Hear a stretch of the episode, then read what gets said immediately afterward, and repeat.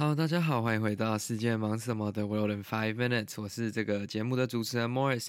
那今天呢，我们要来看到的这个新闻呢，就是把这个视角拉回到美国加州 Sacramento 这个地方，沙加满都，沙加缅都这个地方。那今天要讲到的是我们在节目上之前很常去讲到的其中一个这个部分，就是大麻的问题啦。那我知道很多观众可能会对于这个问题的讨论比较没有那么喜好，或者是说觉得说，诶，这个东西为什么一直拿出来讲？那那刚好我今天是看到这个新闻。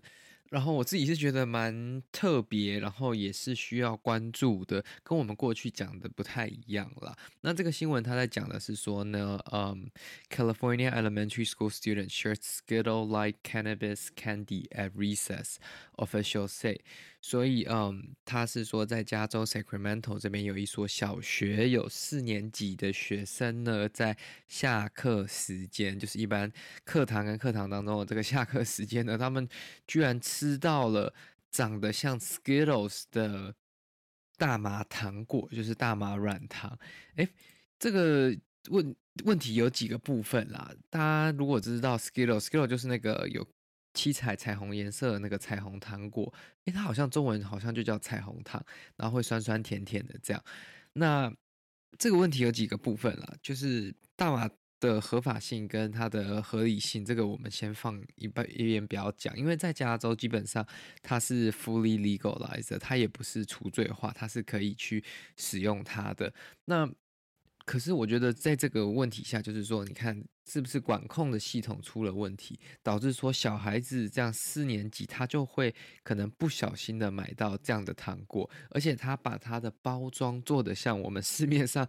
原本就要给小孩子吃的这些糖果，就是我的想法是说，if 如果就是它的包装其实是长得比较就是特殊一点，或者是它有很明显的写出来说，哎，这个不是要给小孩子吃的，这个是某种糖果，或者说这个不应该要在哪里出现，或者是它不能给几岁以下使用等等的，那。这样子我觉得都还是一个比较合理的范围，但是今天你把它包装做得很像小孩子吃的糖果，我就觉得，诶，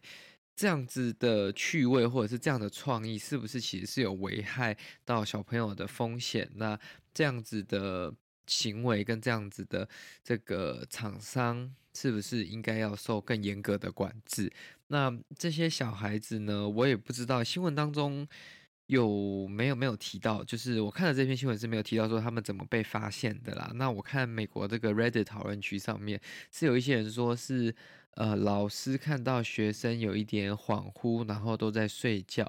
然后想说诶这个状况没有看过，然后去刚好找到这包糖果，这是 Reddit 上面讲的，所以这个也不一定精准，因为大麻糖果本身也不会像你。就是会有，它不会有那个特别的味道嘛，所以这应该是对，就像我觉得可能性蛮高的，可能是 CBD 的糖果。那 CBD 的效果就是让人放松嘛，所以可能学生就不小心放松，然后在课堂中可能就睡着了，还是比较没有精神。那基本上这个他们校区的这个 official 就说他们非常注重这样的问题，然后尤其是我刚刚所讲到的，就是说。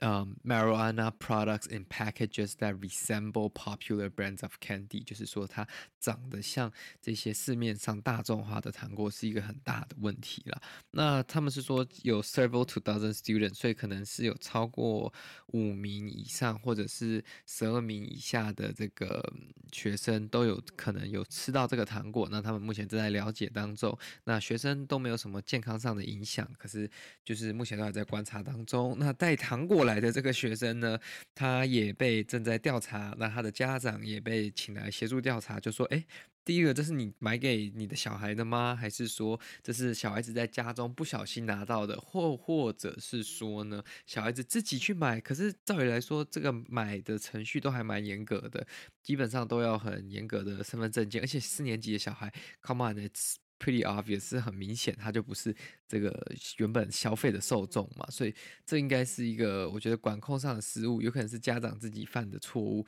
让小孩子不小心拿错也是有可能的。但我觉得这个毕竟小孩子在身心力还在发展嘛，所以避免他们接触到这些东西还是非常必要的。那至于成年人，那就是自己的选择了。好啦，那今天的节目就到这边结束了。今天的节目相对来说短一点点。那提醒这个各位观众呢，如果你是 iOS 苹果手机的使用者呢，也欢迎您下载 Apple Podcast，在 Apple Podcast 上面可以最准时、最精准的听到我们节目的更新哦。那也欢迎各位在我们的这个社群媒体 Facebook 跟 Instagram 上面搜寻“世界忙什么”或者是 B U S Y W O R D P O D 就可以找到我们啦。那如果可以的话呢，也可以欢迎您加入我们的赞助方案，这对我们来说是非常大的帮助。目前我们的赞助方案在 Firstory 以及 MixerBox 上面都有开放赞助。那如果您是厂商呢，也欢迎透过我们下面的这个 email 联络我们，我们一起来寻找未来。谢谢大家，我们下次再见。